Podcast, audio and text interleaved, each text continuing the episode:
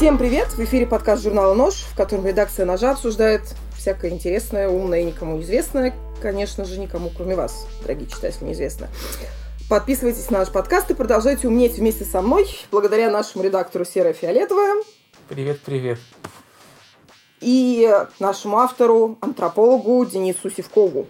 Добрый вечер. И сегодня мы хотели поговорить о том, почему вообще современная антропология, да, которая зародилась как изучение человеком в основном человеческого, да, как бы изучение обществ, себя и, в общем, своего места в этом суровом жестоком мире, оптика, которая существовала с новейшего времени в основном. Почему современная антропология все чаще обращается за субъектностью к животным, к вещам, к явлениям, а, изучает альпинизм, джаз, а, я не знаю, скуку дельфинов – и почему вообще человеку стоит, как бы сказать, отказаться от человеческой оптики взгляда на мир вокруг себя?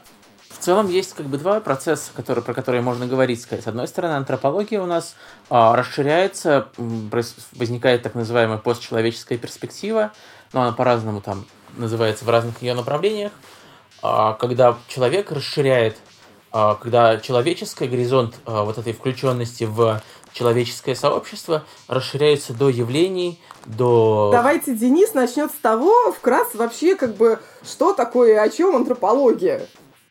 Да, окей. Буквально пару слов.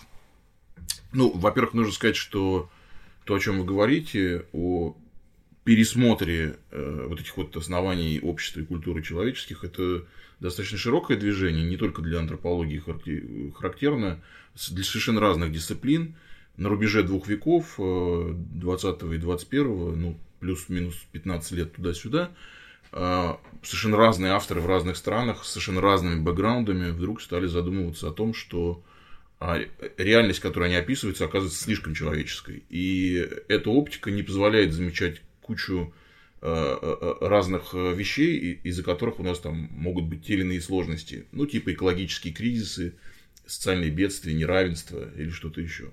Вот. А что касается самих антропологов, то да, как видно из названия, дисциплина вроде была заточена на понимание того, что такое человек, но не в самом широком смысле, как это в философской антропологии осуществляется, а скорее, знаете, сравнивая э, человека европейского или американского с совершенно экзотическими людьми, которые живут в джунглях или на островах. Да, у них там тоже есть, э, не знаю, такая штука, как брак, например, да. Но этот брак может радикальным образом отличаться от брака европейского. И э, европейцы или американцы использовали э, этих людей, э, все эти индигенные сообщества, ну, в качестве некоторого зеркала, в которое они пытались посмотреть и увидеть или не увидеть там себя. Ну, помимо того, что нужно было получить просто какое-то прагматическое знание для того, чтобы э, этих дикарей, да, в кавычках, э, поработить, э, значит, включить их вот в этот мир э, европейский, превратить их в цивилизованных людей, помимо вот этого прагматического знания, э, того, что вменяют антропологии, так сказать, до сих пор, а был вот сугубо такой прагматический интерес, там, знаете, вот на уровне того, что некоторые конкретные исследователи уже там в 20 веке, они просто буквально в, в поле, в процессе исследования решали какие-то собственные проблемы. А что это значит? Ну, я могу историю одну конкретную рассказать, если позволите. А вот э, был такой очень интересный автор Рената Рассальда. Он э, исследовал в Новой, Папуа Новой Гвинее такое племя ланготов. Это племя было интересно тем, что они жили вдали от цивилизации в высокогорных районах. И у них э, еще в 70-е годы сохранялся ритуал отрезания голов.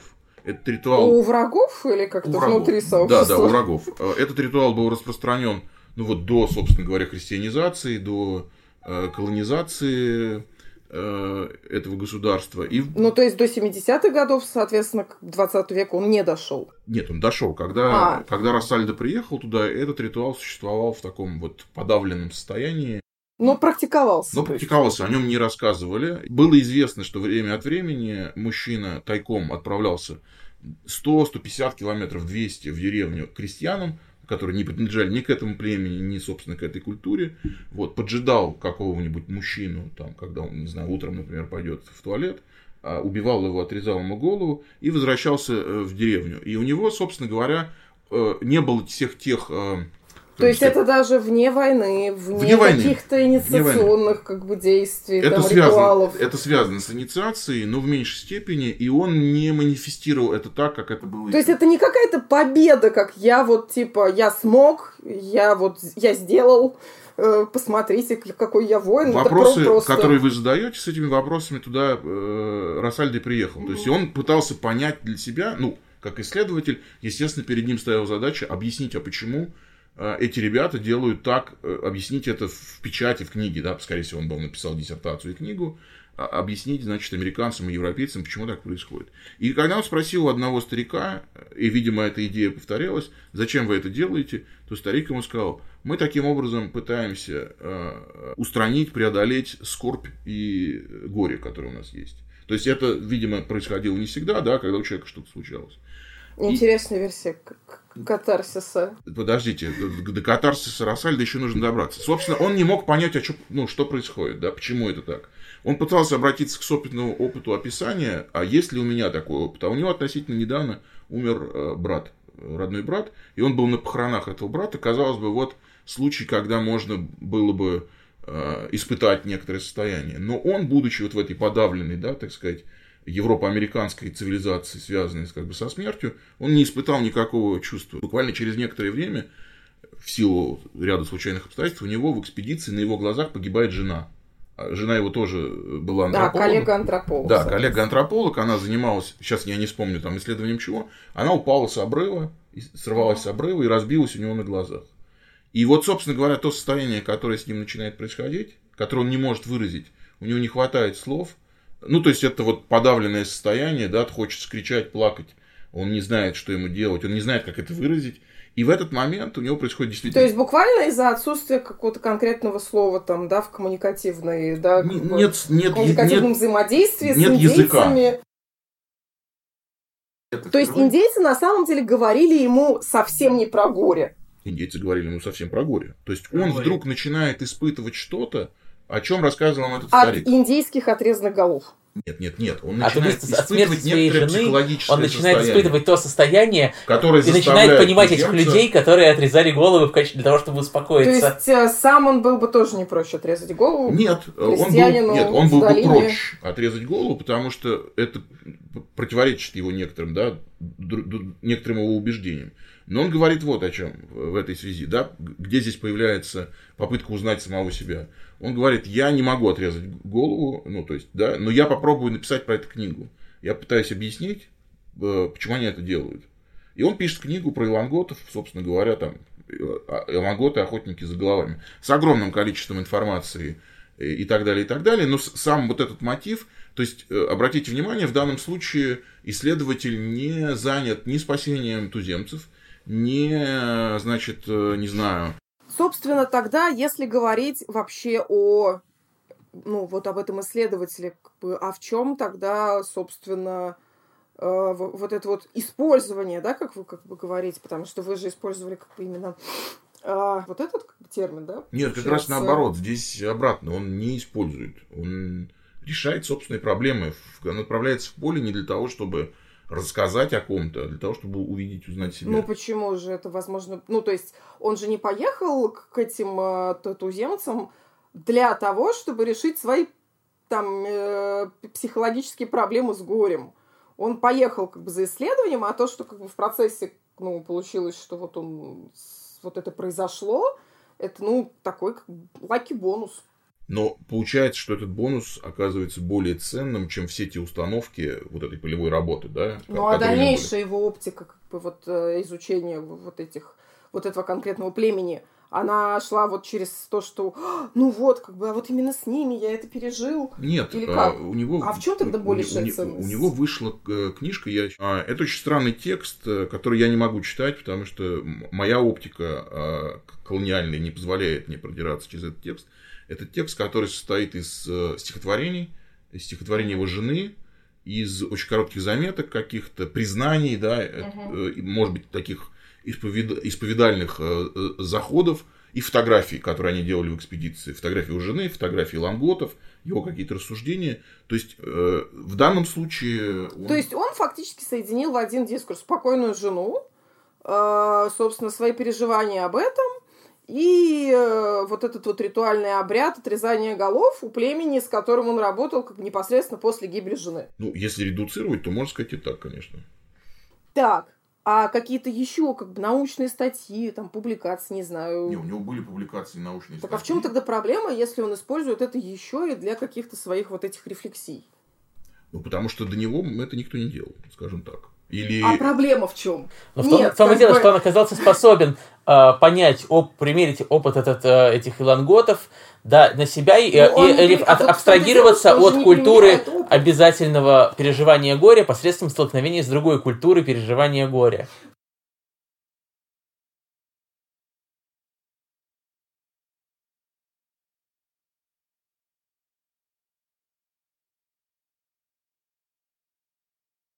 Вообще довольно забавно, что мы собрались поговорить как бы не человеческой антропологии, а в итоге опять как бы свалимся к тому, что ах, туземцы, туземцы тоже люди. Но ну, мы начинаем с этого момента, а теперь можем двинуться дальше. Туземцы тоже люди, и мы можем у них чему-то научиться. Вот. Но оказывается, что этот подход э, тоже слишком э, ограниченный, потому что выясняется, что и у туземцев, и у нас в городах, и даже здесь, э, в центре Москвы, есть много других живых и неживых существ, которые тоже оказываются вовлеченными а, не знаю, в, в жизнь в широком смысле этого слова. Ну, и, все живые существа, безусловно, вовлечены в жизнь, как бы, а все неживые, по большей части, включены в жизнь э, в живых. Ну как, ну правильно, но вот в этой квартире есть социум, в который включает помимо тебя котов, сверчков, это не сверчки, это тараканы. Тараканы, но ты кого-то, кого-то еще выращивала, чтобы кого-то другого кормить. За окном существует огромное количество птиц, которые... Которых ты кормишь. Которых я, кстати, кормлю. Ну вот видите, я тоже кормлю Салом. синиц с семечками. А еще я заметил, что э, вороны, например, да, которые летают во дворах, они угу. невероятно любопытные существа и постоянно подглядывают. В какой момент вообще, в каком ракурсе здесь возникает тогда, собственно, антропология? Я постараюсь пояснить. Дело в том, что мы э, в, в массе, да, нечувствительные к тому, чтобы замечать подобного рода взаимодействия, поскольку мы слишком отравлены э, этой идеей исключительности человеческой. Вот нам кажется, что мир состоит только из людей. Если мы в хорошем смысле умничаем и говорим о взаимодействиях, коллективах, сообществах, политике, угу. активизме или еще чем-то, то мы говорим только лишь о том, что в этот, вот во все эти процессы, э, во все эти, значит, э, коллективы включены только человеческие существа. Тогда, если мы посмотрим опять-таки, как зеркало, да, на опыт а, вот этих других индигенных культур, то мы видим, что там существуют достаточно серьезные практики взаимодействия, разговора, да, буквально, буквально разговора с а, вещами, животными и духами.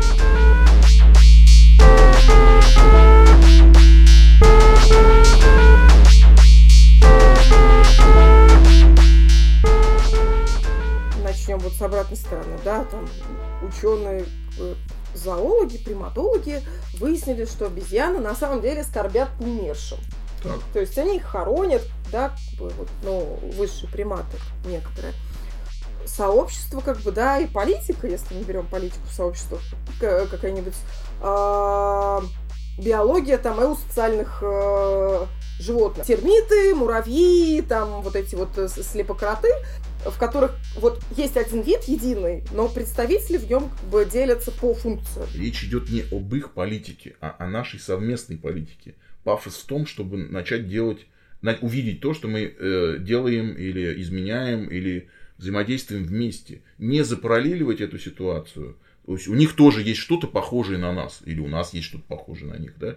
Не узнавать себя в них, при этом оставаясь, так сказать, через этот барьер а увидеть другую ситуацию к вопросу о приматологах. Знаете, Францис Девали, да? Да, конечно. Человек, который написал там известнейшую книжку. Про, да, про шимпанзе. Политику и шимпанзе, е- в общем. И, ну, собственно, есть байка, что, да, эту книжку должны читать, значит, э, люди, которые в офисах сидят и пытаются построить карьеру. Но есть не байка... У меня, кстати, был друг хороший, который мне как-то сказал очень ценную вещь, что для того, чтобы научиться коммуникации как бы в коллективе, Первое, что я должна прочитать, это учебник по свиноводству. Тоже хорошо. Но есть действительно не байка, это книга еще до появления э, вот этих вот всех тем, связанных с разговорами с нечеловеками, с нечеловеками, она входила во все списки антропологической литературы. Так вот, если э, почитать ее внимательно э, не с точки зрения науки о животных, да, а с точки зрения вот этого как раз поворота к нечеловеческому, то там есть один любопытный эпизод, о котором э, мне бы хотелось рассказать. Значит, в введении э, Франц Деваль говорит, что он помещает портреты всех шимпанзе, которые жили в этой колонии в городе Арном. Там в чем проблема э, исследования? Проблема в том, что если вы приходите с средствами наблюдения э, в джунгли, то они от вас начинают прятаться, потому что они не дураки. Ну, и, само собой. И вам очень сложно их наблюдать. Ну, собственно, мы понимаем, да, как снимаются фильмы о животных. Это монтаж случайных сцен, которые выстраиваются в некий... Либо резиновая утка, которая маскирует камеру. В некий, да. в некий нарратив, да? То есть мы снимали какого-то материала, а потом выстраиваем в некий нарратив в историю. Вот они здесь встретились, а потом, значит, разошлись. Если мы их помещаем э, в наблюдаемое пространство, ну, например, в пространство этой комнаты, то они становятся пассивными, потому что им не нужно добывать корм, и, соответственно, они, значит, э, ну, просто он, он, он пишет, да, шимпанзе становятся пассивными, они лежат и мастурбируют, им больше нечем заниматься, как бы. Ну, в зоопарках, в общем, такое происходит. Такое происходит. Регулярно. Поэтому та группа, в которой он работает, делает некоторый средний вариант. Они э, на больше, чем на полгода помещают шимпанзе в естественную среду, то есть на улицу, на достаточно большой промежуток. При этом они не могут оттуда сбегать. И при этом им, их заставляют добывать пищу. Например, закапывают фрукты. Ну, такой мини-огороженный заповедник. Это позволяет увидеть вещи, которые мы не увидим в природе, и которые они не будут делать в отношении того, как они построят свою социальность. Соответственно, там было что-то 15 особей разных, которых они брали по всяким зоопаркам, и шимпанзе, от которых отказывались, они помещали сюда. И у них была гипотеза, что они начнут выстраивать отношения, ну, приближенные как-то к, к природе, скажем так.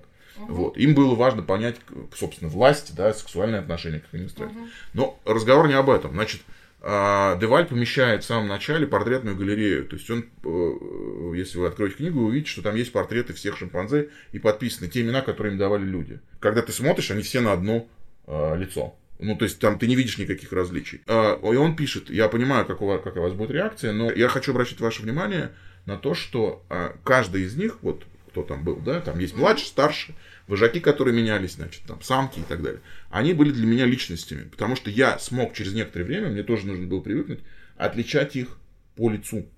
То есть у них у всех разные лица. И дальше он э, пишет более, ну, не знаю, завораживающую меня вещь. Он говорит, я это понял, когда шимпанзе мне стали сниться. И я узнавал их во сне. Но в том смысле, что он понимал, что во сне к нему подходит не просто шимпанзе, а конкретный шимпанзе, которого он узнает э, по лицу. И он рассказывает сон, который на самом деле нужно отдать, ну, в смысле, не нужно отдавать психоаналитикам, хотя он достаточно, так сказать, да, к нему подходит, он подходит к самцу и что-то ему там говорит, а самец ему его прогоняет или как-то негативно реагирует. Но он пишет о том, что он узнал его во сне. Вот этот сон, который он рассказывает, на самом деле является совершенно архетипичным сном, который рассказывают антропологи, работающие с, с американскими индейцами, в том смысле, что американским индейцам снятся те же, такого же рода сны, только связанные с, те, с той дичью, на которую они охотятся, или с той дичью, которая на них охотится. Там, либо с пикари, либо с ягуарами, соответственно. Да? Может быть, вы слышали, вышла классная книжка антрополога Хью Раффлза, энциклопедия называется, про насекомых. И он, он описывает в одной главе исследование. Ну, там эссе, как бы сборник эссе про разные виды насекомых. Но да? это сделано невероятно круто. То есть, ты думаешь, что, что это такое, но когда ты начинаешь читать, один сюжет цепляется. Хотя они абсолютно разные, цепляется за другой. Там есть сюжет про э, немецкую исследовательницу, которая занималась изучением э, обыкновенных мух, как mm-hmm. радиация на них влияет. И э, Раффлс, насколько я понимаю, брал у нее интервью, серию интервью, где она рассказывала, ну, как она на них смотрит там и так далее. И вот, собственно говоря, ее э, описание этой ситуации было связано с тем, что мухи для нее как живые существа, не, смо... не в смысле как живые существа, а как существа, которые обладают субъектностью, обладают субъектностью или личностными качествами, да, там, ну, какой личностной и... свободой, как бы, да. Они на нее смотрят, они от нее прячутся, они могут ее обманывать и так далее, и так далее. Подобное описание мы находим у Кона, например, когда он рассказывает, как индейцы и другие существа джунглей, охотящиеся на крылатых муравьев, крылатые муравьи начинают перелетать перед рассветом в один из дней э, весны, условно угу. говоря, на огромные расстояния, потому что они ищут как бы другую э, Ну, сообщество, чтобы сезон спаривания. да, сезон спаривания. И он говорит, что все животные в джунглях, ну, практически все, пытаются вычислить, когда это произойдет, потому что одни хотят, включая индейцев Руну, у которых он был, охотиться на этих Ну, муравьев, съесть, потому что их, да, да, либо еще невкусные, либо, с да. солью, а другие хотят охотиться на тех, кто охотится на муравьев, соответственно. Потому что они условно собираются ну, буквально в одном месте. И он говорит, что, э, ну, его там, чувак, у которого он жил, э, придумал привлекать их внимание. То есть ему нужно было вычислить вот эту вот минуту между собакой и волком, там, типа, без пяти пять.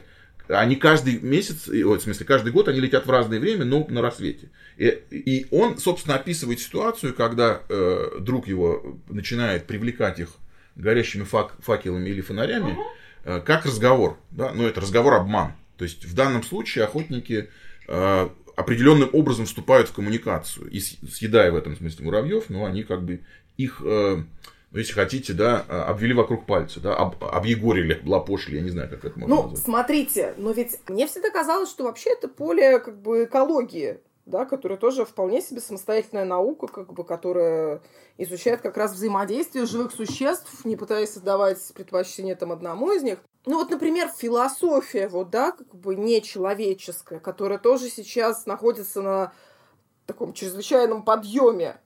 Вот зачем вообще нужна вот философия, не знаю, приливов, философия дельфинов, философия альпинизма, и там явлений каких-то, вещей.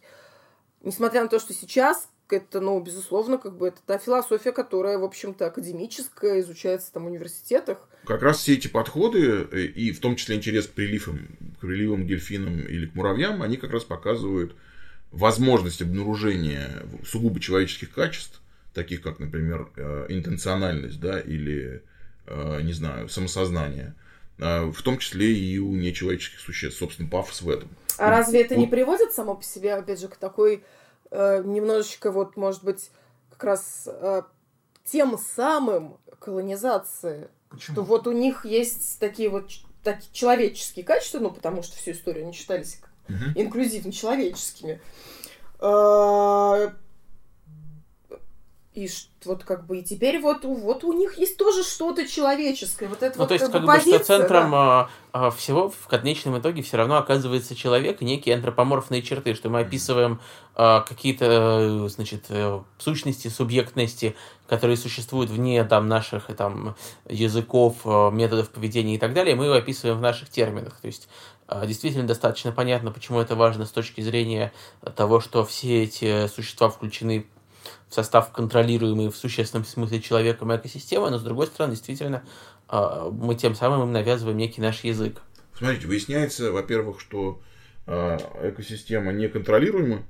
То есть это один из главных посылов, да, потому что все время происходят некоторые, ну, если хотите, сюрпризы, да, экологического или какого другого характера. Но сюрпризы происходят на заводе, который мы, в общем, считаем, безусловно, контролируемой системой. Весь- Сюрпризы происходят в любой Нет, сложной нет, системе. смотрите, да, пафос в том, что мы не контролируем больше, мы больше не контролируем. Теперь смотрите, по поводу навязывания языка. Я тоже достаточно долго так думал, что мне кажется, что это слишком ну, антропоморфизация э, отношений. Но э, мне кажется, на это можно посмотреть немножко по-другому. Мы, наоборот, расширяем пространство. Мы вдруг видим, что... э, ну, смотрите, у нас нет другого языка. Мы не можем изобрести нечеловеческий язык. Мы все равно будем описывать Я помню еще в детстве у Киры Булычева где-то прочитала про то, что человек не способен придумать даже кенгуру. Вот. А, ну, потому что действительно, как бы мы же мыслим, как, ну вот, э, в общем, существа с, с хортовой симметрией, двумя руками, двумя ногами, как бы с, как, ну, в общем, продукты своей, как бы, биологической эволюции. Это просто данность, и, и не является ли самообманом, вот попыткой какого-то такого самообмана, а, в- вот это вот но вот а сейчас мы поговорим на самом деле с собачками, с кошечками, с э, ку- ку- кучей компоста во дворе, и это сделает нас э, очень э, экологично мыслящими. Смотрите, я не знаю, э, можно ли перенести э, некоторые представления в том в чистом виде, да, э, из вот этих индигенных миров, которые исследуются антропологами. Мы даже не знаем, какие у них чистые понятия, по большому счету. См- Смотри, на самом деле здесь и проблема, как бы, если мы говорим даже про антрополога и индигенный мир. Ну вот возьмем антрополога, который говорит с там, я не знаю, с практиком, там, не знаю, магом или шаманом, не знаю, индигенным или даже нашим современным. Насколько вообще вторая сторона будет всерьез разговаривать с антропологом, который э, с их точки зрения представитель вообще другой парадигмы абсолютно? Ну, надо подружиться. Ну, да, ну вообще, насколько вообще этот перевод даже на этом уровне возможен? Шаманский, как бы, вот это вот э, транс, или как это Ну да, называется? да. Это же абсолютно, как бы, ну, это простят не за сравнение, это же как оргазм, как бы, не переживешь, не представишь. Смотрите, если же вы живете год или больше в этом сообществе, да, то через какое-то время, через 2-3 недели, через месяц, через полгода, а может быть в самом конце, ну, вы можете подружиться, вы можете не подружиться. Тогда, скорее всего, ваше описание и ваш разговор будет, ну, туфтой. Но это же разница между, как бы, родным языком и языком, которым ты учишься уже в довольно, ну, как окей, бы, вы, вы, взрослом вы- возрасте. вы же можете понять, э, что вам... Вы же можете в какой-то момент начать понимать шутки американцев. А, опять же, не все, не всегда. Но, но вы можете начать понять какие-то шутки американцев, правильно же? Ну, Ну, то есть начать- мы должны как бы воспринимать себя как иноязычных, фактически, как бы, Ну, мы можем- членов дискуссии. Ну да, но мы можем понять себя, как можем начать понимать шутки американцев, но при этом вопрос о том, как переводить с, не знаю, с немецкого на русский э, философию, э, как бы и можно ли ее переводить, или модернистскую литературу, вообще возможно ли ее переводить, в общем, остается открытым. То есть даже вот такие вещи. Смотрите, вопрос перевода, конечно же, остается открытым. А вопрос перевода это же с другой Здесь стороны есть, вопрос два, ну, восприятия. здесь есть два возможности. Две, две возможности. Можете сказать, тогда давайте ничего не будем делать, и каждый остается дома, либо давайте пойдем и начнем, ну, будем пытаться разговаривать. Речь идет об этом. Если вы говорите о понимании интеллигентного сообщества.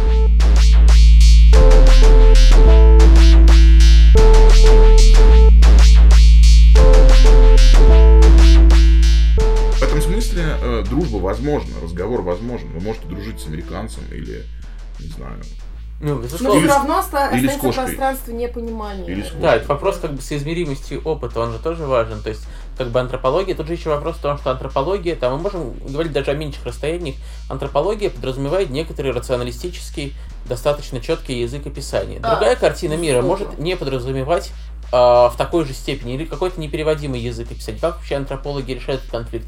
Мы можем вообще не говорить ни про какие индигенные народы, мы можем говорить о, диалоге между, там, я не знаю, вот а, человеком с четким рационалистическим мировоззрением, у которого мир вот э, плоский, вещественный, какой угодно, и любым человеком, у которого есть, я не знаю, прямой Вообще религиозный всё опыт, например. напоминает как бы разговоры про Флатляндию, которая Да, не и- может увидеть третье Вот, измерение. и э, понятно, что как бы если даже читаешь очень многие антропологические тексты, да, этнографические, если особенно там более ранние, у тебя как бы перед тобой есть какая-то формальная картина, в которой там написано там такой-то список, там, не знаю, одежд, обрядов, чего угодно, они так-то, так-то формально интерпретируются, но при этом понятно, что за этим не стоит никакой картины, кроме попытки, значит, как бы каталогизировать что-нибудь для музея. Э, ну, это не всегда так. Э, С самых ранних попыток э, этнографический текст серьезно отличается от других научных в сторону того, что он более литературен. Этот текст в большей степени литературен и, следовательно, аффективен.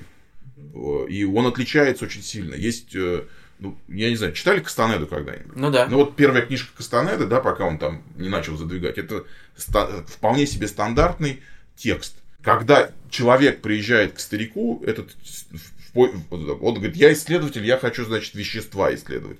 У ними возникает ну, просто непонимание, да, потому что он, он не понимает, что от него хотят в течение длительного времени. И, собственно говоря, первая книга это поиск вот общего, некоторого общего языка, да, некоторого общего пространства. Но, но при этом сам нарратив, сам рассказ такой, что мы э, можем понять, что хочет этот сам Карлос, если он существовал, да, если он был в этом месте. И чего хочет Дон Хуан от него. Вот мы можем, мы можем это понять через это описание. Но мы при этом не видим их мир гармоничным, да, это мир какого-то столкновения и конфликта, ученичества, инициации, опять-таки до определенного момента, нужно понимать. Но и, в, в общем-то, вот это пространство, оно в некотором смысле аффективное. Это пространство узнавания. Это пространство аффекта, который появляется, когда ты говоришь, это не так, или это так. Хорошо, антропология неживого. Как вот где, где вот вообще в какой момент появляется этот эффект? И... Ну, я- если, если мы признаем, что асбест, э, да, который в течение до- длительного времени использовался в советских домах, и не только в советских, соответственно, если мы признаем, что он действует, убивая людей, да, и с этим нужно что-то делать, то тогда В какой момент это вообще становится как бы вопросом антрополога, если это вопрос, по большому счету, ну, у онколога, э, медицинского эксперта, я не знаю, как бы сотрудника сферы ЖКХ. Но не антрополога. То есть вы говорите, это не твой вопрос, потому что вот есть специальные люди. А что может антрополог добавить к, э, опять же, пониманию и разрешению этой ситуации?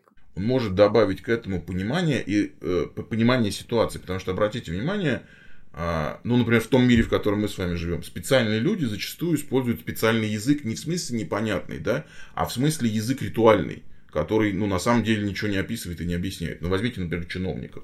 Они говорят, ну, а, они говорят вещи, которые, ну, сугубо, не знаю, а, они могут быть информативными, они могут быть декларативными, но это всегда не о том, да, о чем вы их спрашиваете, например. Язык служит не функциям определения каких-то терминов, может служить. Язык может служить средством поддержания некоторого э, дискурса власти. Например, вот чиновники, как бы они разговаривают так, потому что есть некий протокол, что чиновник должен себя вести так, а не иначе. Я поехал в один небольшой город э, Московской области, и мне нужно было поговорить там э, с каким-то количеством людей, совершенно разных, в том числе чиновники, для того, чтобы понять, что в городе там происходит. У меня не было года, да, чтобы наблюдать, значит, жизнь в, в этом городе, и я должен был бы быстро взять какое-то количество интервью. И вот я прихожу к чиновникам и начинаю задавать вопросы, которые у меня есть. Я понимаю, что человек говорит, ну, вот по протоколу. И, и от первого я вообще ничего не добиваюсь. Вот в принципе. То есть, вот как бы он говорит, что ему позволено сказать. Ну, Мы принимаем меры для устранения недостатков. Да, там, да, да. Ну, там, да, вот э, э, Владимир Владимирович тогда в поручили. там, календарном да. году И принято... потом он передает меня своей э, коллеге, это ну, достаточно взрослая женщина, вот, я начинаю... Она тоже самое говорит. А, а, а у меня там был вопрос, про, что связано с образованием. Я говорю, а ну у вас же есть дети? Так я очень мило спрашиваю. Он говорит, да, у меня двое там, сыну столько-то, а говорю, а где учится? Ну, вот в Москве учится, там, здесь в этом городе не учится, например. А почему? И вот когда она про своих детей начинает говорить, у, у нее этот язык, э, ну, исчезает, да, начинает рассказывать о проблемах. А здесь не учится, потому что здесь, ну, там, плохо, да, там, или здесь, здесь не работает, потому что здесь вот там, вот такие-то проблемы. То есть, в этом смысле, э, условно, исследователь, да, он может вот эти черные ящики языка, ну, некоторым образом приоткрывать. Как приоткрывать черный ящик э, неживого? Еще раз, если вы, опис... Э, если вы занимаетесь исследованием живого, э, не живого, да, если вы допускаете возможность разговора, то вы начинаете с помощью определенных средств описания, ну, видеть этот разговор. Асбест говорит. Например. Ну, это интересная, кстати, точка зрения. А, здесь есть серьезная проблема, вот о ней бы стоило поговорить, непонятно, как ее решать. А, тот опыт описания разговора с нечеловеческими существами, который угу. у нас есть, он все же больше связан с живыми ну, конечно, да. А, но в то же время существует... Потому что он в категориях живого. В то же время существует традиция, э, ну, пресловутый Латур, и вокруг него, значит, там, не знаю, куча исследователей, та же самая Анна Маримо, которые считают, что неживое в этом смысле, да, оно тоже обладает, но не способностью говорить, а способностью действовать. Или способностью говорить через представителей. Например, исследователи в лаборатории которые получают какой-нибудь, не знаю, э, не получают, а они считают, что они открывают какое-то вещество в природе, они являются представителями этого вещества, которое начинает через них говорить. Здесь есть ряд сложностей, ну, я бы мог сказать, что, скорее всего, это применимо к живому, да, но Латур бы мог сказать, что ну, это его пример, асбест действует в этом отношении, да, или асбест говорит через посредников. Онкология – это его способ передать привет. Ну, в некотором смысле, да, в некотором смысле онкология это способ передать привет или, я не знаю, угрожать, например, да. А, опять-таки, а, ведь тот язык, о котором мы говорим, это не совсем человеческий язык, в смысле привет, пока, да. А, Но это средство коммуникации. Это средство, вот это Передача средство, смыслов. Да, это средство коммуникации, но оно достаточно примитивное. То есть вот это существо, которое лежит у меня сейчас на коленях и дергает спину, спиной, потому что я ввожу здесь рукой, вот я могу считывать, что происходит. А, если у меня была кошка, то я бы мог понимать, что, что, это, что это такое. И, и здесь нету сложных слов или каких-то символов или каких-то надстроек. Пирс называл этот язык иконическим и индексальным. Да? То есть если, если вы встречаете, э, если, если вы живете в индийской деревне и встречаете кобру с раскрытым капюшоном, вы понимаете, ну, чего, да, чего она хочет вам сказать, да? Делать. Что она хочет сказать. Вот. Если, если здесь говорится о языке, то это не язык э, каких-то сложных конструкций, тем более это не язык философии, да, это язык неких простых знаков. Но тем не менее эти простые знаки э, этим живым существам дают возможность понимать друг друга. Ну ведь тогда мы, получается, приходим к тому, что вот фактически, да, там в 21 веке антропология занимается тем, что, в общем и целом, пытается как бы переприобрести знания, которые э, в целом гораздо ну, то есть вообще как бы практиковали часто, практиковали во многом эффективно, как бы люди несколько тысячелетий назад. Ну, есть такой пафос, например, э, Вивериш де Кастро, как, как его называют, э, в книге «Каннибальские метафизики» говорит примерно следующее. А, то, то, о чем э, думают и говорят индейцы Амазонии и философия Делеза, там, с поздним Левистросом, это примерно одинаковые вещи. То есть, на самом деле, они пытаются описать мир ну, примерно одинаковым образом. Есть и такая радикальная точка зрения, но понимаете как, я не думаю, что мы можем пойти и взять эту традицию, которая существовала тысячелетия, и перенести ее. Нет, само собой, как бы, да, именно поэтому, собственно, антропология как бы переобре... переизобретает какой-то язык, в том числе язык исследования. Поскольку, как вы справедливо заметили, проблема перевода в этом смысле и переноса, да, да. потому что перевод и есть перенос, существует. А как насчет вот не расширения поля языков, а расширения поля смыслов, потому что мы же все-таки вращаемся сейчас вот в разговоре э, вокруг того, что да, мы пытаемся перевести, но мы пытаемся перевести все-таки ограниченное имеющееся у нас как бы э, поле как бы да там э, смысловых знаков. Простые знаки э, э, окраса сигнал тревоги, да, ну, э, окраса в смысле вот визуальный знак, да, да. и сигнал... это, это, нет, это как бы, это, это вы говорите о знаках языка, я говорю как бы о смысловых единицах.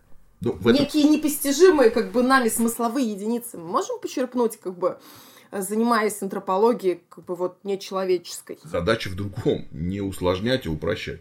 То есть в этом смысле... А, так это же колониализ... Ну, это вообще довольно колониальная штука тогда. Почему? Если вы э, пытаетесь понять, что говорит вам кобра, это не колониальная штука.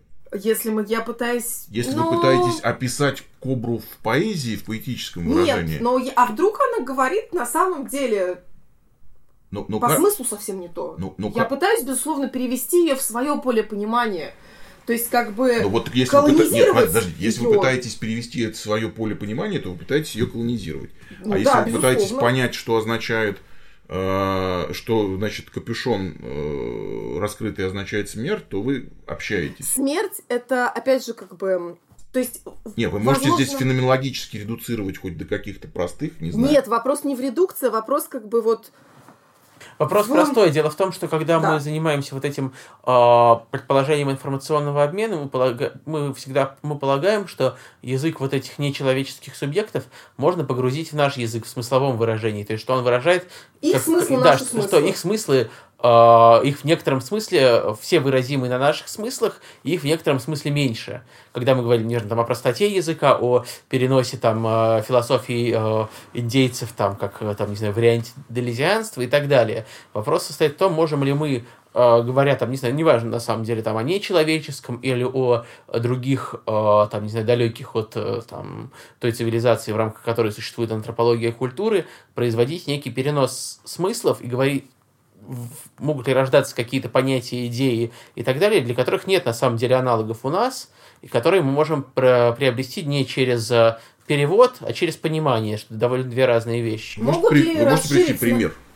Ну, я не совсем же... понимаю, что здесь должно появиться а, нового а, в этом отношении. Ну, очень просто. Вот у нас есть две разные любые э, интеллектуальные дисциплины, и понятно, что у них есть, есть некие разные категориальные аппараты, смыслы, как бы, там, я не знаю, э, тот набор смыслов, который производит антропология, тот набор смыслов, который, я не знаю, производит, э, там, я не знаю, математика, они разные.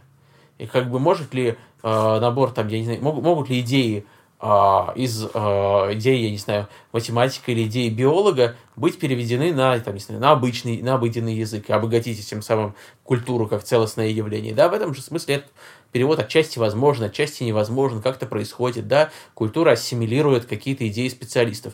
Можем ли мы также, может ли также, там, не знаю, специ... культура там экспертной области или э, кого-то еще там, или в целом общество получить какие-то смыслы, какие-то идеи, какие-то понятия, которых на самом от э, других сообществ, которых на самом деле не было. Не просто перевести, сказав, что вот это вот у нас там, не знаю, э, брак, вот это вот у нас там, я не знаю, щедрость, вот это вот у нас там, не знаю, опасность, то есть ну, нормативные понятия на нашего языка. Даже, наверное, аквалия, потому ну что ну, да, да, да. у, допустим, у асбеста, у змей, я не знаю, у дельфинов, у котов могут быть понятия смысловые, которые как бы ну, принципиально отсутствуют как бы у человека, просто потому что человек это человек. Смотрите, как только мы говорим о взаимодействии человека с окружающими его нечеловеческими существами, uh-huh. да, то мы, ну, давайте сейчас опять-таки ограничимся на живых, да, ну, да для да. простоты, uh-huh. для некоторой то мы говорим о том, что те знаки, которые появляются, они появляются в поле взаимодействия. И то, что находится за полем этого взаимодействия, ну, о том мы не можем говорить, как говорил Wittgenstein. Это... Ну, Wittgenstein говорил, что мы, тем не менее, оно существует. Ну, я, ну, то есть мы можем говорить сколько угодно, это будет очередной попыткой теологизации реальности, такой вот холостой теологизации, типа, а там есть что-то за горизонтом. Ну, может быть, оно и есть. Но, э, еще раз, языки и знаки, которые возникают в этом смысле, они возникают в поле взаимодействия. Если, если что-то за пределами этого поля, э, человеческое, видимо, есть, да, поэзия в этом смысле, ну, она не, не будет работать здесь. Она может работать только в контексте того, что мы будем некоторым образом эти знаки для себя объяснять или надстраиваться над ними, но не больше. Ну, то есть, по сути, когда мы говорим об антропологии нечеловеческом, мы говорим, так сказать, о семиотическом поле, которое человек выстраивает вокруг себя в взаимодействии с нечеловеческими субъектами который человек выстраивает во взаимодействии в с нечеловеческими. И в которое пытается встроить нечеловеческих существ. Ну да, потому что он считывает в рамках этого только то, что ему кажется важным и входит в его семиотическую систему. Но кажется, что нечеловеческие существа тоже пытаются встроить человека а в свои семиотические системы, когда пытаются его, например, съесть или сделать с ним что-то еще. Вот в чем дело. То есть получается, что семиотика или семиозис, да, это вещь не только человеческая, она свойственна и нечеловеческим существам.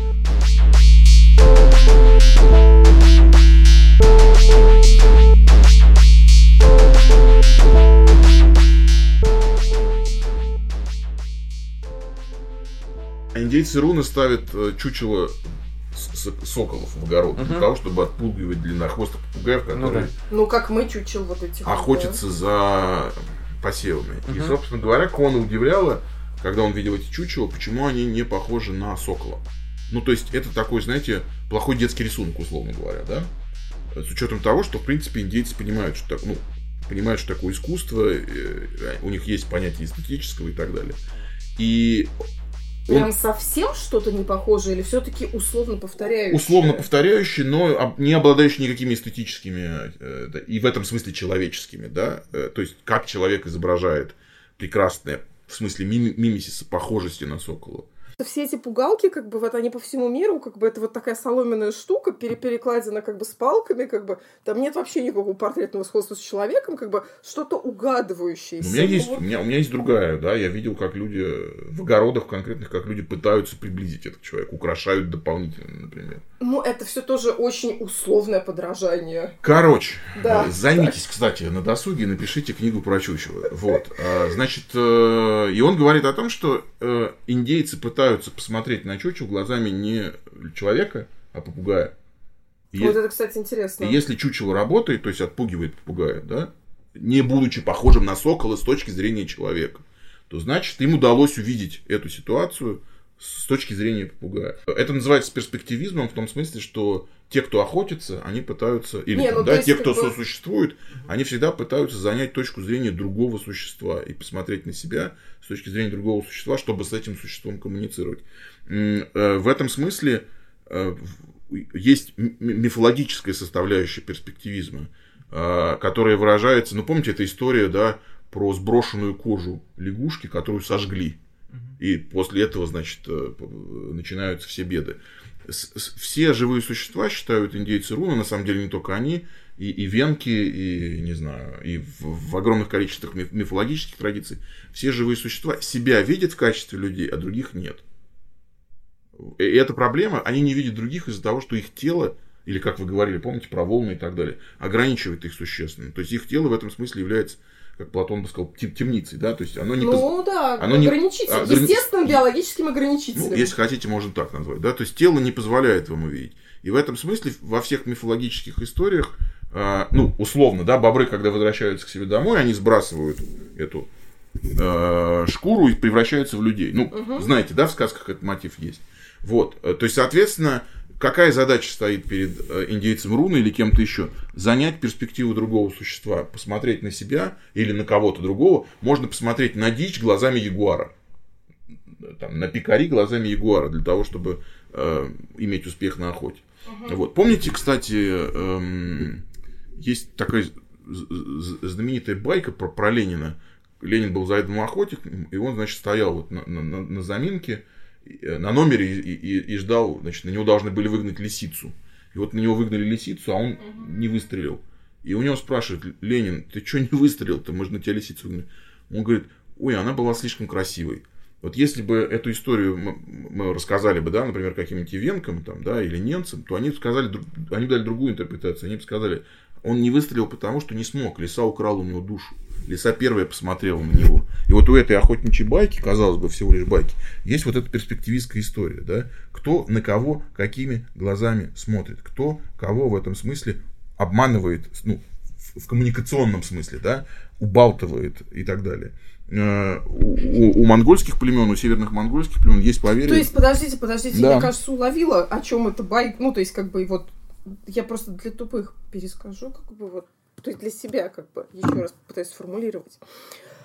А, то есть, получается, что в случае с Лениным это байка о том, что, как бы, герой Ленин, да, угу. а, Человек при, Ленин. присвоил, как бы, а, объекту, лисе, а, свое собственное восприятие то есть как бы здесь не было, не было взаимо, взаим, взаимодействия субъекта и субъекта. Здесь были взаимодействия субъекта и объекта. Нет, здесь, смотрите, э, лиса превратила Ленина в объект.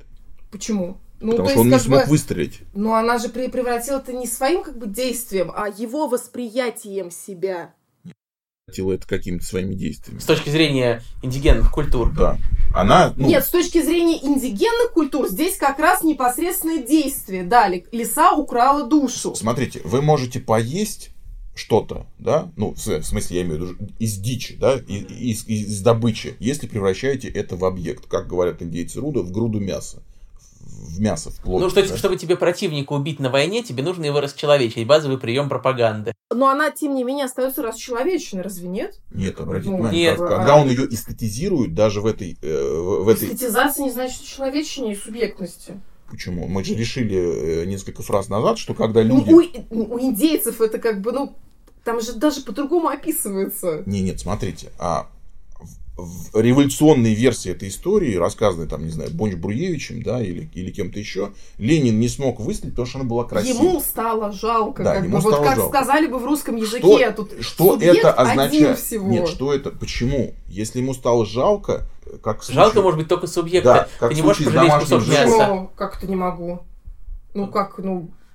Тогда у вас кусок мяса становится субъектом, если вы его жалеете ну, в смысле, кусок мяса становится субъектом. А я не могу жал- испытывать жалость, как бы, допустим, да я не знаю, да хоть к окружающей среде не э, субъективизируя ее. Ну, ко всей окружающей среде. Ну, да ну, господи, ну, я не знаю, там... Ну, там же все равно Разделять будет... мусоры, там, всякое такое, без того, чтобы, как бы, одушевлять, как бы, не знаю, облачка, почву и все остальное. Ну, видимо, все равно будете делить эту всю на части, да, и когда вы будете выделять некоторую часть, если вы будете сочувствовать и испытывать эмпатию, испытывать и все эти вещи, то, скорее всего, здесь и будет происходить эта субъективация. Э, как это может происходить с кирпичом, сложнее понять. Это правда сложнее, потому что даже... Э, ну вот смотри, жалеть мы можем э, объект искусства и эстетизировать. Вот это как бы простой пример, который мы, вот, там, не знаю, некую культурную ценность, да, как бы не потому что, или даже просто красивый объект, как бы, не, который порядок не живой. дома, как бы, это вот что-то, что поддерживают вот в, в этом, как бы, приемлемом эстетизированном виде. Не любой эстезис связан а, с субъективацией, естественно. Но в данном случае эстетизация Лениным этого существа означает превращение ее в, э, в живое, не просто живое существо, в личность. И если бы он ее не субъективировал в этой эстетизации, то он э, прекрасно бы ее застрелил, и у него была бы красивая шкура. Это вопрос просто как бы конфликта между желанием обладать цветком и как бы удовольствием от того, что он растет на клумбе. Все. Это вообще как бы ну, не, не субъективизация цветка, как жертвы. Но если вы оставляете его на клумбе, то вы как минимум оставляете его живым, правильно? А я вот, кстати, вообще не уверена, что вот, вот в этой парадигме сравнения, что м- хочу ли я его сорвать, или как бы пусть растет и порадует еще как бы пять других людей. Что здесь вообще как бы цветок а, вот в этом восприятии где-то становится субъектом. Ну, не знаю, вот лично я как бы в этом смысле Если- стал бы воспринимать цветок как субъект. То есть, типа, я бы его оставил, и пусть он будет живым. И совершенно бы не подумал о других людях. Если бы, То есть, как бы в если бы ваша жизнь в каком-то смысле, да, не знаю, как художник, например, так или иначе зависела бы этого, от, от этого цветка, то, вот, возможно, ну, э- это могло Так и у Ленина же жизнь не зависела. Он был заядлым охотником. Как бы у нас сейчас есть много иных источников адреналина, норадреналина, ну, всех этих нейромедиаторов, которые бы, охотники получают в результате, в процессе охоты. То есть это же совершенно как бы не, не, не сейчас как бы абсолютно не гонка за как бы килограммом мяса, потому что жрать нечего. Это абсолютно гонка за своими собственными ощущениями в голове, за биохимией своей. Ну, давайте перенесемся, когда вы э, немножечко не будем смешивать эти вещи. Когда вы кормите птиц, здесь же не идет речь о каких-то биохимических драйверах. Абсолютно идет, конечно. А расскажите, как это у вас Ну, я происходит? довольна тем, что я такая, как бы вся за из себя заботливая, что у меня на кухне стоит 8 кило чертового несоленого смальца, Так, и что я периодически кладу их на шведский стол у себя на балконе, когда заканчивается предыдущий. И что теперь как бы а, 9 синиц из 10 не умрет, и они продолжат жрать всякую дрянь, и мне летом будет лучше. а, а летом чего лучше будет? Так, ну, насекомые, там всякие личинки, вот это вот все. Видите, как вы выстраиваете сложный... У вас сложный экологический мир, в котором есть разные существа, с которыми вы взаимодействуете И посредством... 8 кило смальца. Да, посредством смальца, э, ме- медиатора. Но мне кажется все-таки, что драйвер от кормления это не тот, который от альпинизма. Ну, мне сложно сказать. Не, ну понятно, что у многих там родительский инстинкт, вот этот вот, они миленькие, как бы множество мотиваторов может быть у любого действия. Это сильный ход э, биологический детерминизм, но я не его сторонник. Типа, что все в головном мозге, и вот из-за веществ... Но вот это У раз... вас есть другие органы, которые думают. А, ну, думает, да, конечно, в тело все. Подождите, вы же читали наверняка какого-нибудь э, Вильянура Рамачедрана, который написал научно-популярную книжку «Мозг рассказывает». Мозг рассказывает. Я читала. Да, там, Но- значит, э, даже несмотря на то, что мозг рассказывает, там все сложнее, чем только мозг. Э, Руки, глаза участвуют и прочее. предполагает, что э, антропология, как бы, да, то есть, грубо говоря, политик-антрополог – это вот такой член партии зеленых. А политик-биологизатор – это национал-социалист. Ну нет, не национал-социалист, обычно это скорее там э, консервативный либерал. В 19 веке национал-социалист, сейчас скорее это... Консервативный либерал – это что вообще такое? Ну, это который про... Это вот Уотсон тот самый, например, которого отовсюду уволили. Ну, Тогда политик э, биологизатор это как бы политик, который, ну, условно говоря, там при проблеме перенаселения там призывает как бы, на государственном уровне внедрять там не запрет абортов, а как бы вот прям повсеместное распространение, прям всовывание в зубы населению там контрацептивов. Обязательное, А. обязательное использование контрацептивов там и так далее. Ну, то есть можно по-разному. То есть, как бы есть, например, же много как бы людей, которые пытаются в своей риторике оправдать, скажем, существующие там неравенства биологическими различиями, сказав, что мы вот, может быть, все легальные и равны, но мы же биологически не равны, поэтому и есть и неравенство, например, и так далее. То есть, как бы Ну, Это биологических отличий особо нет, как бы, поэтому Но- всё-таки не биологизаторство корректно. Но оно некорректное, но как бы оно базируется на биологической риторике такого рода политики очень часто. Активистские позиции. где объективность вообще в антропологии, как бы, да, если мы говорим о био- биологизаторстве, как бы, мы по- подразумеваем, опять же, вот какой-то вот такой, как бы, для некоторого склада ума людей, как бы, очень, как бы, желаемую объективность, что вот, как бы, да, нейромедиатор, вот здесь, как бы, нейрон, вот тут они взаимодействуют, как бы, ты злишься. А когда мы говорим об антропологии, то вот что в ней вообще объективного? Или мы, это вот все тоже как бы сводится к Подождите. восприятию, Объективность ощущениям. это же очень плохо сегодня. Ну, это типа конструкт, э, который меняется из Правильно, это у левых, а у правых политиков Ну наоборот. хорошо, как бы рассмотрим это как научную теорию, которая как бы а, дает как бы эффективные предсказательные результаты. Вот. Нету, их нету. Ну, слушайте, вы слишком много вы хотите. Вы почему-то все время примеряете какие-то просвещенческие, модерновые категории э, к дисциплинам. То есть она типа должна быть дисциплиной. Да нет.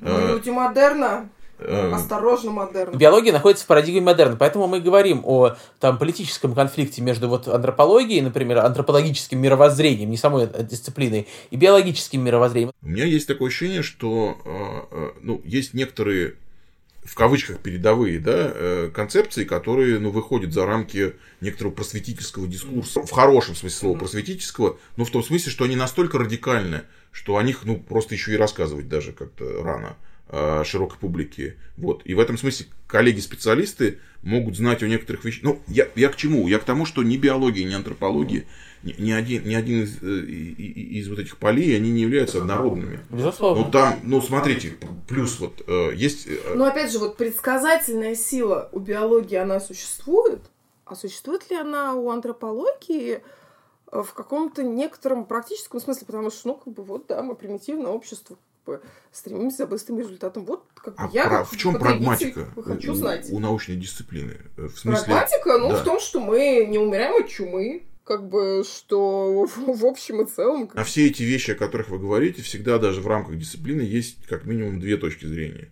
Ну, типа, вспышка кори показывает, что мы не очень эффективно лечим. Нет, а мы вспышка... очень эффективно, кстати. Мы лечим. очень эффективно лечим корь. Вспышка кори показывает э, скорее конфликт о том, дол, э, вот, вопросе вот, о том, да, нет, должны ли мы насильно всех прививать от да, кори да, или да. не должны. Да. Нет, это смотрите, вопрос политический как бы, скорее. Да, потому что, потому что медицинский вопрос не может не быть политическим в этом смысле. Он не может быть чисто научным, он не может быть чисто прагматичным. Почему нет? Прагматический вопрос тут простой. Мыть руки перед мыть едой руки или перед... не мыть руки перед едой. Какой, какой, какой уровень э, количества э, непривитых людей обеспечивает эффективную с точки зрения, там, не знаю, квантили 99% эпидемиологическую защиту? Я, кстати, у нас просто был подкаст про вот это вот... Коллеги, есть астрофизики, да. которые доказывают и обосновывают наличие черных дыр, а есть те, которые говорят, что их нету.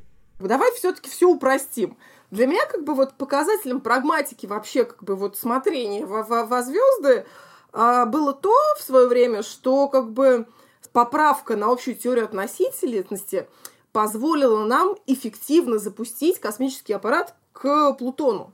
Если бы мы ориентировались только на ньютоновские вот эти вот э, э динамические правила, как бы мы бы не смогли как бы. Да, при этом существует дискуссия о том, что не нужно запускать аппараты к Плутону. Потому что нужно, это стоит огромное количество денег. И а, помните песню про Уайти запустил корабль на Луну, а у меня нет денег на лечение. А какая тебе разница, что у тебя нет денег на лечение? Запуск корабля на Луну нам позволит через тысячу лет эффективнее свалить с Земли, когда на ней закончатся да ресурсы. Вообще, кто Они... такой, чтобы возражать, как бы это да. делает государство, правительство. Или там люди, которые имеют, ну, неважно, ну, правительство, деньги, да, да как бы имеет, имеет ресурсы на это. Ну, тогда в этом смысле я должен заявить, что антропологии и вообще у социальных наук нет никакой прагматики. Люди занимаются этим потому, что им нравится приколы. Они иногда, естественно, а, вынуждены получать деньги на свои исследования, да, или э, толику славы, и ну, поэтому, нет, и поэтому они будут запуска. И, и поэтому они будут свою. Ну, давайте не будем так говорить про гуманитарные науки, Подождите. даже мне уже стало жалко. И поэтому они будут выставлять в качестве некоторой объективности примерно следующее ну, никто из вас э, не жил среди эскимосов год, а я жил и могу рассказать о том, что я там видел. И о том, что со мной происходило, о том, что с ними происходило, о том, что с нами происходило. Вообще, обычно люди за вот этот эксклюзивный опыт платят обычно деньги. Ну, антропологические... Так-то они получают. Антропологические книги хорошо продаются. Ну, смотрите, строго говоря, э, ну, ну разве да, ну, это вообще никак не расширяет наш вообще горизонт и понимание, как бы, ну, то есть, э, ну, э, бактерицидный пластырь все равно какой-то должен быть от ну, смотри, нет, ну есть как бы, можно аргументировать... Ну, произведенные ими как бы. Ну, почему? Ну, вот есть... польза. Ну, как бы польза, ну, ну, не знаю. Вот, например, э, производство этих машин уникального опыта. Вот, типа, Станеда съездил, теперь все жрут э, как-то с ли ездят на церемонии Айваски. Мне кажется, вы слишком зациклены на идее прагматики и на вере в то, что бактерицид, бактерицидный пластырь – это вещь, которая однозначно полезна. И респал запретили. Он был полезен а в течение... Это? Ну, это известное лекарство, которое э, используются при сильных простудных заболеваниях. Полезно или неполезно. Никакое знание не является относ... как бы окончательным и абсолютным. Это вообще все, все это, даже эволюция, это всего лишь теория вообще как бы в научном Да, в этом смысле полезность это конструкт, который является дискуссионным, а вы выдаете его в качестве некоторой основы, от которой мы отталкиваемся. Мы делаем это потому, что это круто? Нет, потому что это просто удобно, как бы, опять же, это позволяет... Нет, почему? Да, для чего это удобно? Нет, мы, ну, как бы, я не имею ничего против, как бы, подобного взгляда, как бы. Мы занимаемся этим, потому что Блять, потому что мы можем. Мы ученые. Нет, это ракета, антропология- она взлетит. Ну, это с- с- нет, а есть как бы- нет, нам Ну, что-то есть как бы совсем как бы радикальная, если позиция, как бы мы с другой стороны скажем, потому что да, наша цивилизация, которая у нас сейчас есть, способна полететь на Луну и способна разбомбить атомные бомбы всех дикарей. То есть мы победили в войне в 19 веке колониза- за колонизацию мира, там, не знаю, либеральная экономика победила э, в войне в экономической, в другой нелиберальной экономике. И можем сказать, что наша цивилизация эффективна, потому что мы всех побеждаем, потому что мы победили в естественном отборе. А таком. наши это, я в смысле, Ну, западная, Западная, западная. Вот, некий вот этот условный Глобальный конструкт. север. а, ну я не знаю, это тоже дискуссия, победил он или нет. Ну как, на данный момент победила, а потом может проиграть. Ну, я не знаю, по-моему, это в, в политических науках это вообще какая-то неясная вещь. Если бы он победил, все были довольны уже. да. Давайте вот последний вопрос. Хорошо, как бы. А тогда что вообще думает вот антропология про вот этот вот классический конфликт, в основном обычно Стивена Пинкера с, с разными другими людьми, о том, что а, общество движется к благоденствию, как бы, что вот эволюция общества, как бы, да, некое вот онтологическое, это движение к, к более справедливому, более как бы счастливому, более как бы успешному обществу. Э, Не знаю, а какие-то есть критерии? э, Ну, меньше, не, даже не во- критерии. меньше войн, меньше голода, меньше младенческих смертей, меньше там вооруженных конфликтов и а, смертей там от поножовщины в В общем, примерно- во всем мире В общем, примерно то, что там, типа, подразумевал, там, не знаю, то, чтобы подразумевать под бла- благом условно Иммануил Кант 250 лет назад. Такое, некое такое вот как бы европейское как бы благопросвещение. Ну, я не занимаюсь там специально, да, статистикой войн, но кажется, что они приобрели совершенно другой характер, и их не стало меньше, они просто видоизменились. Ну, погибает Ну, у- меньше у- людей. Шанс быть убитым на меньше, войне да. значительно меньше, чем когда-либо в истории. Младенческих смертей стало меньше, эпидемий стало меньше. Ну, появилось что-то еще. Не знаю. Например. А что? Ну, не А знаю. что появилось? А что ВИЧ? ВИЧ как бы 15 лет просуществовал в качестве угрозы, сейчас это обычное хроническое заболевание. Окей, количество аутоиммунных заболеваний растет. И что, аутоиммунные заболевания значительно реже приводят к смерти, чем вооруженный конфликт или это самая крайняя Ну, не смерть. совсем правда, и они сильно снижают, кстати, комфорт жизни. Это И, правда. кстати, ну, я просто как бы вот в отношении аутоиммунных заболеваний есть очень интересная как бы медицинская теория, как бы а, теория гигиены, которая утверждает, что как раз аутоиммунные заболевания являются как раз следствием того, что все начали мыть руки Да-да-да, перед да. едой, во время еды, после еды. Ну да, безусловно, но при этом мы как бы не умираем от э, непонятно чего постоянно. Но нам не очень хорошо живется, когда мы аллергики все-таки. Ну, как бы это некое такое как Я бы, не побочный эффект. уверен в том, что количество жизней или смертей является здесь каким-то общепризнанным критерием. Нет, мы просто сейчас говорим приблизительно. Вот, есть понятно, а, что ну, да, смотрите, а, а, один из вариантов. Мой бэкграунд показывает, что вообще-то идея прогресса и идея э, поступательного развития в истории это всего лишь одна из моделей. И существуют другие модели альтернативные. Ну, возьмите того же самого Шпенглера.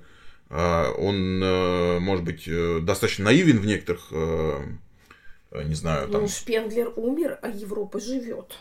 Все-таки. но он хорошо описал ее закат. И Дугин умрет, и Европа тоже продолжит жить. закат, Нет, все-таки. ну он хорошо описал ее закат. То есть он написал достаточно хорошо кризисные э, явления 1918 года. Безусловно, но только за сто лет Закат прошедших... или ситуативная, как бы... за- Только за сто лет Так у прошедших... него в его концепции истории э, закат Европы э, это ситуативный закат одной конкретной культуры. Безусловно, Ну, но да. только бы Такое за сто лет прошедших со времен Шпенглера Европой в мире стала, ну, в общем, большая часть мира. Как по- с точки зрения там, той цивилизации, которой С точки зрения экономики, с точки зрения зрения экономики, с точки зрения, кстати, с точки зрения high culture, кстати, как бы ее методов и стратегий, с точки зрения, там, я не знаю, науки и всего прочего, Европой стал Китай, Европой стала Япония, Европой стал Европа Таиланд, стала, по большому счету, на самом деле, даже Россия. и Россия... И, и по, по большому давно- счету даже по- посильнее, чем Китай. Безусловно, то есть как бы Европой как бы сопротивляются тому, чтобы стать Европой только в исламском мире, и то с очень переменным успехом. Ну, антропологи как раз описывают другую ситуацию. Они говорят, что несмотря на этот пафос, что все вот так вот некоторым образом универс- универсализовалось, мы постоянно находим а, пример того, что внешне выглядящие вещи европейские, они используются совершенно по-другому. Вот совершенно по-другому. Но, ну, люди во все но... века использовали как бы хорошие, хорошие слова для того, что, для того, чтобы оправдать плохие поступки. Ну и не обязательно хорошие и плохие, просто и внутри Европы же что-то использовалось тоже по-разному. же все-таки как бы тоже некий такое очень условное слово Европа, как бы она большая, довольно разнообразная как бы, институты. Там, ну, в общем, я поставил э, ту универсализацию, которую вы описываете, ну, под сомнение и концепцию прогресса тоже. Э, я бы сказал, что история нелинейна, более сложна. У нас есть возвраты, завороты, петли, э, не знаю, она дискретна в каких-то какие-то моменты. Мы не можем однозначно сказать, что э, из Ньютона вырос Максвелл, из Максвелла вырос, значит, Эйнштейн. Вот скорее бы так.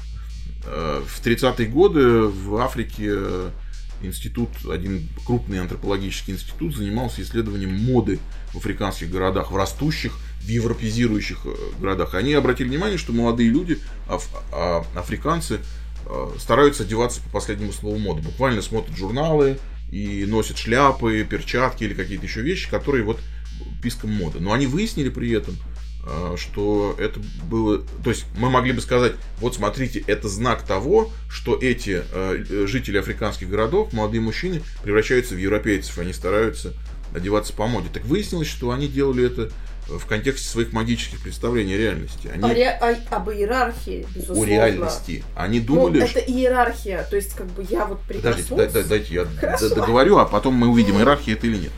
Будет видно. То есть, они носили одежду, потому что считали, что тем самым они приобретают силу белых людей. Сила белых людей. Да, но не чувство моды.